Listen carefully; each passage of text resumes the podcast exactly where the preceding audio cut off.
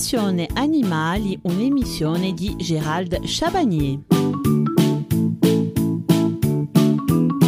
Dans ce second volet sur le lapin, nous aborderons la question de la législation et réglementation en vigueur pour leur détention. N'hésitez pas à poser vos questions dès à présent au standard de la radio ou nous écrire par mail à l'adresse suivante watch.adsec.net, émission Passion Animale. Nous y répondrons très rapidement. Le dernier vendredi du mois, nous recevrons sur le plateau de Passion Animale des spécialistes qui répondront aux questions que vous nous avez posées par mail, mais aussi vous pourrez les contacter en direct si vous le souhaitez. Un standard sera mis en place en cette occasion. Quel est le statut du propriétaire particulier? La législation est assez floue et assez large. Il y a beaucoup de tolérance, mais ce n'est pas forcément à l'avantage des animaux. La seule loi qui prévaut date de 1976, loi sur l'environnement et la protection animale numéro 76 629, l'article 9. Dès que vous faites de l'élevage à but lucratif, la reproduction ayant pour but de fournir des animaux destinés à la vente, vous êtes soumis à déclaration auprès de la DDCSPP Direction départementale de la cohésion sociale et de la protection des populations. Et vous devez détenir un certificat de capacité pour cette activité professionnelle, sans compter la déclaration de revenus auprès des impôts et votre statut d'activité de type agricole.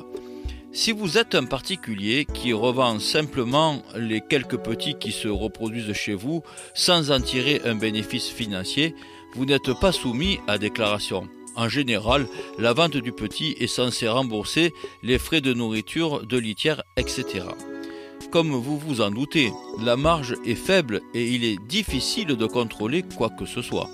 Il n'y a pas de directive qui fixe le nombre d'adultes ou le nombre de petits nés par an en fonction de l'espèce. Il n'est précisé aucun plafond à ne pas franchir si on ne veut pas être considéré comme professionnel. Bien sûr, si vous revendez vos petits à une animalerie, c'est différent car il faut obligatoirement une facture et un justificatif de provenance. Via nos petites annonces, le particulier peut vendre en toute légalité les quelques petits qu'il a par an. Il est dur de vérifier si oui ou non c'est fait dans un but lucratif et si le vendeur en retire des bénéfices. Donc si vous êtes dans ce cas, vous pourrez céder vos petits sans aucune inquiétude et en toute légalité. Toutes les races de lapins sont considérées comme domestiques, excepté le lapin de Garenne qui rentre dans la législation du gibier et que vous ne pouvez donc pas garder chez vous en tant que propriétaire particulier. Donc par conséquent, si vous êtes un particulier et que vous avez ou envisagez d'adopter un lapin, vous n'avez pas besoin d'autorisation spécifique pour en avoir un ou plusieurs. L'élevage de lapins est encadré par la directive européenne 98-58 CE relative à la protection des animaux dans les élevages, transposée en droit français par l'arrêté ministériel du 25 octobre 1982 consolidé. Des contrôles des services vétérinaires sont réalisés pour vérifier les conditions d'hébergement des animaux, le bon état général des animaux et les soins vétérinaires éventuellement apportés.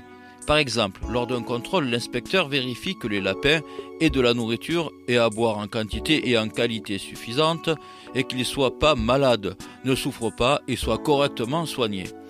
Dans l'élevage du lapin, à partir de 2000 reproducteurs, vous êtes soumis à déclaration à partir de 6000, vous devez demander une autorisation avant votre installation. Il est temps pour moi de vous quitter. Pour celles et ceux qui souhaiteraient écouter ou réécouter les émissions, nous vous proposons une rediffusion des deux premiers épisodes dimanche à 10h30. Je vous laisse avec Nathalie pour la suite des programmes. Merci pour votre écoute. On se retrouve donc lundi à 14h15. Nous parlerons de l'hygiène des cages et des gamelles.